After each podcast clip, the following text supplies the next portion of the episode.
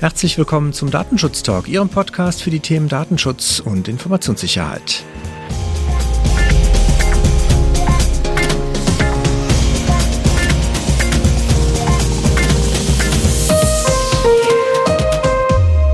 Mein Name ist Heiko Gossen und wir begrüßen Sie heute wieder ganz herzlich zu einer Themenfolge und wir setzen unsere Reihe zum Thema Microsoft fort und wenn ich von wir spreche, dann erahnen Sie es, bin ich nicht alleine, sondern an meiner Seite hier im Podcaststudio der Migosens begrüße ich ganz herzlich Herrn Fatih Ataoglu. Hallo Herr Ataoglu. Hallo Herr Gossen und herzlichen Dank für die erneute Einladung. Ja, wir haben es letzte Woche ja schon ganz gut, glaube ich, einmal so die AV-Themen, also Auftragsverarbeitungsthemen umrissen. Und jetzt, und es war auch von unseren Zuhörern schon mehrfach der Wunsch, dass wir das Thema jetzt nochmal zum Thema Drittstaaten vertiefen. Auch natürlich, und wir alle wissen es natürlich zu Genüge mit dem Schrems 2-Urteil aus dem letzten Jahr ein wenig auch äh, Druck entstanden ist, unter anderem auch natürlich jetzt bei den Aufsichtsbehörden verstärkt nachgefragt wird, wie der Einsatz von US-Dienstleistern aussieht, wie unter welchen Voraussetzungen werden Daten in die USA übermittelt, weil wir natürlich alle das ist zumindest die Legende, die man hier in Europa gerne erzählt. In den USA, das mit dem Datenschutzniveau ganz, ganz, ganz, ganz schlimm ist. Und dementsprechend wollen wir da mal anknüpfen. Vielleicht können Sie unseren Zuhörern nochmal so ganz kurz umreißen, unter welchen Voraussetzungen werden denn überhaupt Daten in die USA übermittelt? Also das heißt, welche Daten sind davon betroffen und was sind so typische Konstellationen, wo dann auch Daten in die USA übertragen werden? Ja, sehr gerne. Also Vielleicht da auch nochmal, äh, um das entsprechend einzuordnen. Im, Im Zuge des Schrems II-Urteils haben wir unter anderem sämtliche Datenübermittlung vertragstechnisch den Standardvertragsklauseln unterworfen. Zusätzlich dazu umfassende Verschlüsselungsmaßnahmen auf der technischen Seite in, in Angriff genommen, sodass sozusagen Kundendaten im Ruhezustand, also während der Speicherung, aber auch in der Übertragung verschlüsselt werden. Das ist im Grunde standardmäßig der Fall.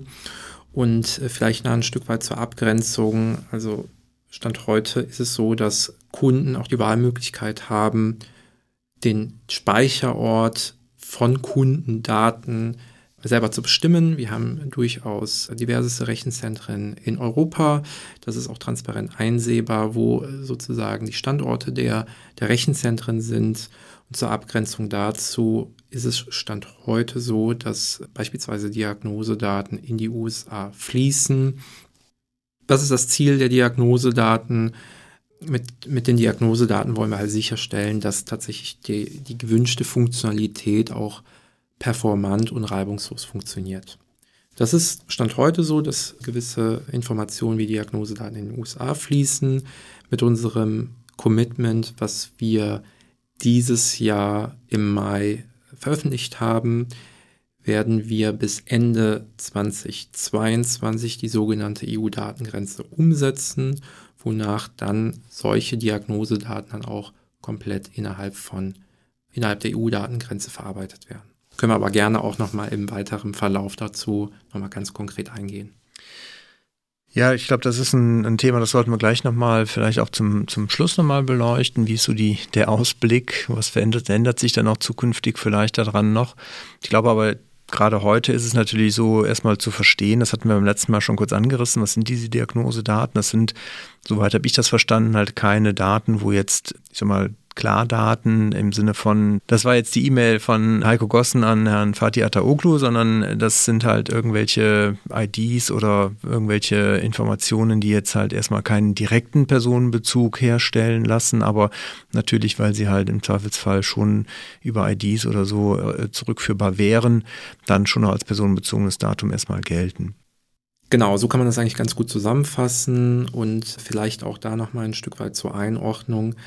Die Diagnosedaten werden tatsächlich verwendet, um die Funktionalität reibungslos aufrechterhalten zu können. Das ist sozusagen das vorrangige Ziel an der Stelle. Und im, im Kontext der Diagnosedaten bieten wir in der Produktgruppe Microsoft 365, aber auch äh, bei Windows diverse Konfigurationsmöglichkeiten an, Also das heißt, man kann das auf ein Minimum runterfahren, sodass tatsächlich nur noch die zwingend erforderlichen Informationen erhoben werden. Auf der einen Seite und auf der anderen Seite wollen wir natürlich auch dem Transparenzanspruch gerecht werden, indem wir einen sogenannten Diagnosedaten-Viewer anbieten, sodass Kunden auch nachvollziehen können, was dann entsprechend der Konfiguration fließt oder halt nicht fließt. Das sind natürlich im Ergebnis sehr technische Informationen und die entsprechenden technischen Informationen können bei uns über das Trust Center beziehungsweise über Docs eingesehen werden, wofür solche technischen Informationen stehen und was der Zweck dahinter steckt. Das klingt spannend, diesen Diagnose-Daten-Viewer. Das ist also ein, ein Tool, mit dem ich als Unternehmen sehen kann, welche konkreten Informationen wurden jetzt aus den Nutzungsdaten, die ich erzeugt habe als Unternehmen, an Microsoft übermittelt und dann weiterverarbeitet zu bestimmten Diagnosezwecken. Genau, also wie der, wie der Name schon anmuten lässt, geht es tatsächlich darum, einfach mal eine Einsicht zu bekommen, welche Daten dann tatsächlich fließen im Kontext der Diagnosedaten. Und das ist ein kleines Tool, das können vermutlich nur die, die IT-Abteilung innerhalb der, der Unternehmen ausführen, sodass dann tatsächlich auch Einsicht genommen werden kann, welche konkreten Informationen da tatsächlich fließen. Und über unsere, unser Portal, über das, äh, das ist im Grunde auch transparent einsehbar bei Docs, können dann tatsächlich die jeweiligen Informationen eingesehen werden, wofür sie dann stehen und in welchem Kontext die Daten dann auch erhoben werden. Okay, das ist auf jeden Fall schon mal super, weil also ich nehme jetzt mal mit. Erstmal als Kunde kann ich entscheiden, wo werden die Daten gespeichert. Da suche ich natürlich als europäischer Kunde idealerweise europäische Rechenzentren aus. Ich kann wahrscheinlich sogar Deutschland auswählen, wenn ich möchte. Dann kann ich mir bestimmte Dinge einstellen, nämlich darüber, welche Diagnosedaten werden an Microsoft übermittelt. Erstmal kann ich das natürlich reduzieren auf das wirklich absolute notwendige Minimum und dann vielleicht Daten, die für Qualitätsverbesserungszwecke benötigt werden, vielleicht auch abwählen. Ne, damit kann ich natürlich dem Datensparsamkeitsprinzip nachkommen. Genau. Und ich kann mir dann aber auch darüber hinaus sogar noch angucken, welche Daten werden dann konkret auch an Microsoft bereitgestellt und dann dort für eigene Zwecke verarbeitet. Ganz genau, und das ist eigentlich sehr gut zusammengefasst. Das finde ich sehr, sehr hilfreich. Jetzt kann es aber ja trotzdem sein, dass, und wir haben jetzt vielleicht als Unternehmen die deutschen Rechenzentren ausgewählt. Jetzt wissen wir aber alle oder meinen zu wissen, dass ja die US-Behörden da ständig Abfragen machen und ständig Microsoft unter dem Cloud Act verpflichtet wird, jetzt die Daten aus den europäischen Rechenzentren in die USA zu übertragen. Ist das so? Beziehungsweise, wie muss ich mir das halt vorstellen? Was, Sie hatten es beim letzten Mal schon kurz angerissen, was tut Microsoft eigentlich, wenn so eine Anfrage kommt, um das im besten Fall zu verhindern? Ja, also ich kann durchaus zunächst einmal mögliche Bedenken auf Kundenseiten in dem Kontext verstehen. Ja, das Thema Cloud Act ist natürlich erstmal ein großes Thema an der Stelle und dient der Aufklärung von Straftaten ganz grundsätzlich. Es ist tatsächlich so, dass wir gar auch da in, im Kontext des Cloud Acts uns ganz klar zum Schutz der Privatsphäre committed haben. Das heißt ganz konkret, äh, Microsoft wird insbesondere auch US-Behörden bei solchen Anfragen immer an den Kunden oder an den Geschäftskunden verweisen, anstelle irgendwie freiwillig Daten rauszugeben. das ist im Grunde eins unserer Kernprinzipien.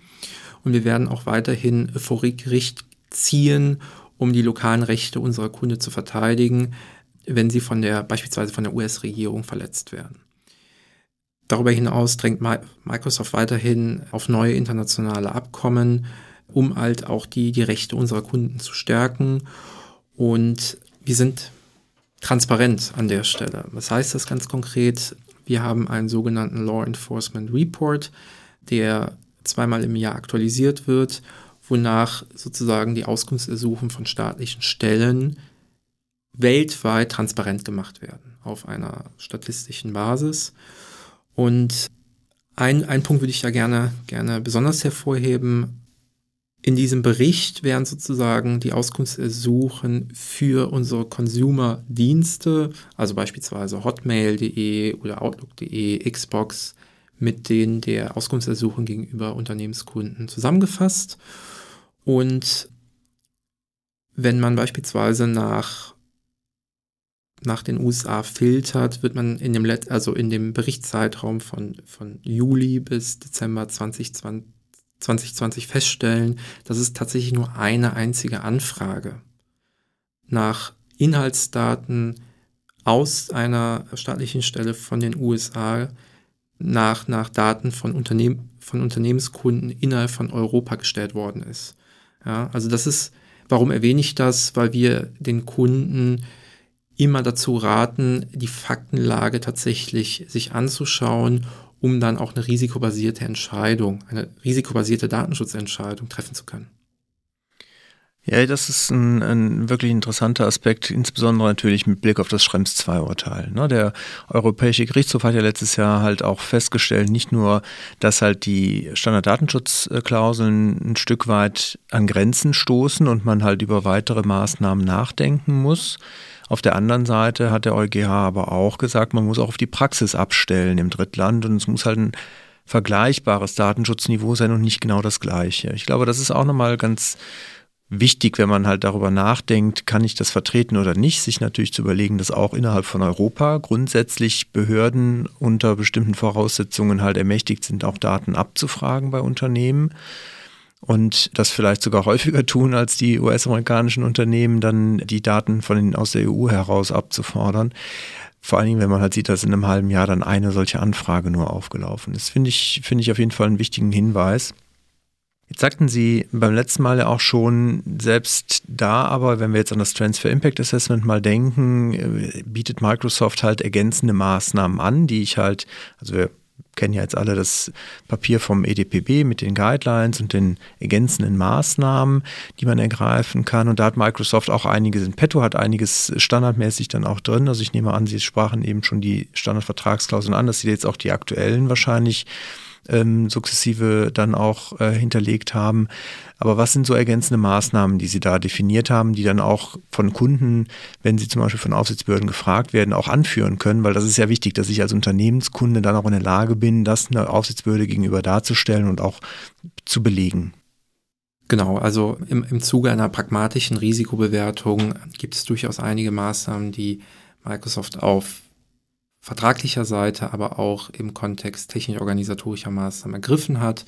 Zum einen ist es die standardmäßige Verschlüsselung bei der Übertragung sowie im Ruhezustand, die vertraglichen Zusicherungen unter dem Stichwort Defending Your Data, wonach, mir einerseits, wonach wir einerseits staatliche Auskunftsersuchen anfechten, auf der einen Seite und auf der anderen Seite NutzerInnen unserer Unternehmenskunden finanziell entschädigen, wenn wir Daten offenlegen und zugleich das Ganze gegen die Vorschriften der DSGVO ja, gegeben sind.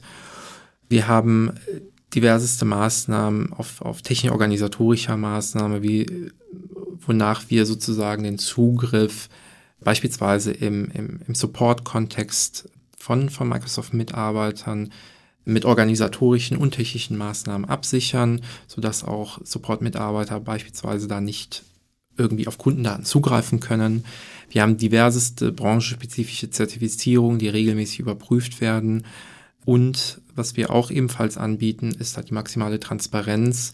Das heißt, wir veröffentlichen die Anfragen durch staatliche Stellen beziehungsweise durch Strafverfolgungsbehörden in dem sogenannten Law Enforcement Request Report und darüber hinaus bieten wir, falls der Kunde zum Schluss kommt, dass es dort durchaus noch weitere technische Maßnahmen bedarf, bieten wir durchaus auch optionale Verschlüsselungsmaßnahmen an unter dem Stichwort äh, Customer Key oder Kundenschlüssel oder Double Key Encryption.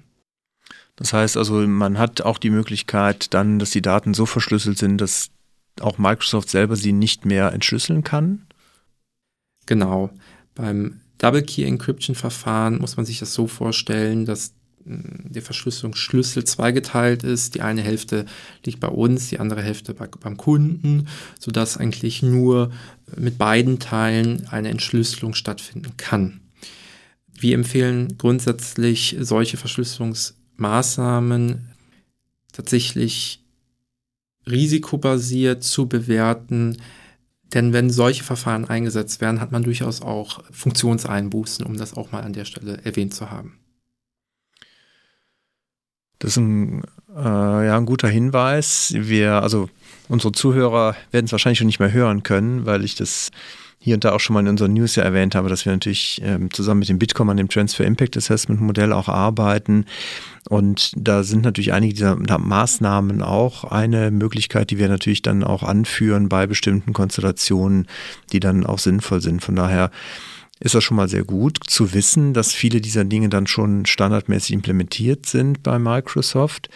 Ich verstehe, dass das gilt dann auch automatisch für alle Kunden. Da muss ich also jetzt keine Zusatzverträge oder so abschließen, sondern das ist quasi, das sind Zusatzmaßnahmen, die Microsoft für alle Kunden im Bereich von Unternehmenskunden dann auch quasi implementiert hat.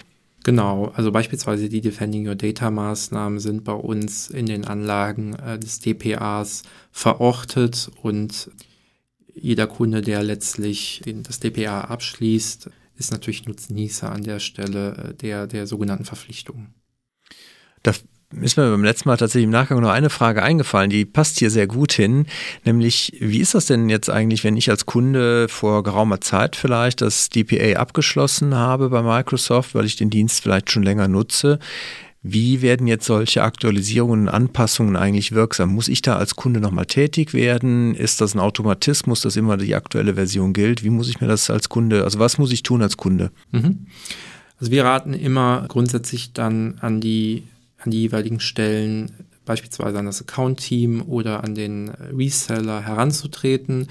Denn wenn wir beispielsweise einen neuen Vertrag oder eine neue Fassung des DPAs rausbringen, erfolgt zunächst einmal keine automatische Anpassung. Also der Kunde muss natürlich an der Stelle aktiv werden, denn die Grenzen, wo ein, eine automatische Anpassung von, eine einseitige automatische Anpassung von Microsoft erfolgt, sind sehr, sehr eng. Das erfolgt im Zweifel dann nur, wenn neue Funktionalitäten, neue Services oder neue Features dazukommen. Aber die grundlegenden Prinzipien sind davon unberührt. Diesen Law Enforcement Report sprachen Sie eben an. Ich glaube, das ist auch nochmal ein, ein, äh, guter, ein guter Indikator dafür, wie aktiv Microsoft auch äh, dafür sich einsetzt, dass halt die Datenschutzvorschriften eingehalten werden können, weil wenn ich es richtig in Erinnerung habe, hat Microsoft sich das auch erstritten vor Gericht gegenüber US-Behörden, dass man das auch offenlegen darf, zumindest auf einer statistischen Ebene, richtig? Genau, also wir haben, um das auch nochmal einzuordnen, es gibt tatsächlich zwei Berichte, einmal den Law Enforcement Report äh, Request Report und einen separaten Bericht, wo sozusagen auch auf, auf statistischer Ebene die Auskunftsersuchen veröffentlicht werden, wo wir als Unternehmen auch einer Geheimhaltungsverpflichtung unterliegen. Ja, das ist dann zwar nicht mehr in absoluten Zahlen, sondern in sogenannten Bandbreiten werden die veröffentlicht. Allerdings ja, in der Tat, das, das haben wir uns erstritten. Sehr gut. Das heißt, ich habe jetzt mitgenommen, wir haben als Unternehmen erstmal die Möglichkeit, bestimmte Dinge einzustellen, welche Diagnosedaten zum Beispiel an Microsoft gehen oder an Metadaten. Ich kann mir ansehen, welche Diagnosedaten werden, wurden an Microsoft übermittelt. Und ich kann bestimmte, von bestimmten Zusatzmaßnahmen partizipieren, unter anderem von der Verschlüsselung. Da wäre jetzt natürlich immer eine spannende Frage, gilt das grundsätzlich für alle Daten, die in der Cloud bei Microsoft liegen oder nur für bestimmte Services? Ich denke jetzt erstmal so an die, ich sag mal, die meistgenutzten wahrscheinlich, die wir jetzt im Rahmen von äh, Microsoft 365 ja nutzen, OneDrive für die Datenablage, SharePoint vielleicht und Exchange. Kann ich, sind die überall, sind die dann alle als verschlüsselt anzusehen? Genau, also äh, im, im Kontext der Verschlüsselung ist es tatsächlich so, dass Daten beispielsweise in Exchange, OneDrive verschlüsselt sind.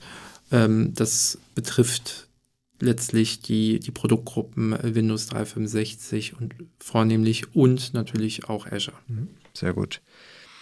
Und Microsoft setzt sich aktiv dafür ein, dass US-Behörden oder andere Behörden nicht äh, zu leichtfertig Daten bekommen, sondern wehrt sich ein Stück weit auch dagegen, soweit das halt im Rahmen der rechtlichen oder der Rechtsmittel äh, und der Wege, der Rechtswege möglich ist. Jetzt haben wir natürlich hier in Deutschland eine sehr deutsche Sicht. Wir sind sehr geprägt von dem, was unsere Aufsichtsbehörden uns hier erzählen, insbesondere in mittelständischen äh, Unternehmen, die jetzt vielleicht nicht Teil eines internationalen Konzerns sind. Von daher wäre natürlich nochmal eine spannende Frage, wie sieht das Microsoft, weil sie natürlich in vielen Ländern, auch in allen europäischen Ländern ja wahrscheinlich mit verschiedensten Aufsichtsbehörden zu tun haben. Ich weiß, die Niederlande haben ja auch mal eine sehr umfassende Datenschutzfolgenabschätzung zum Thema Microsoft 365 gemacht.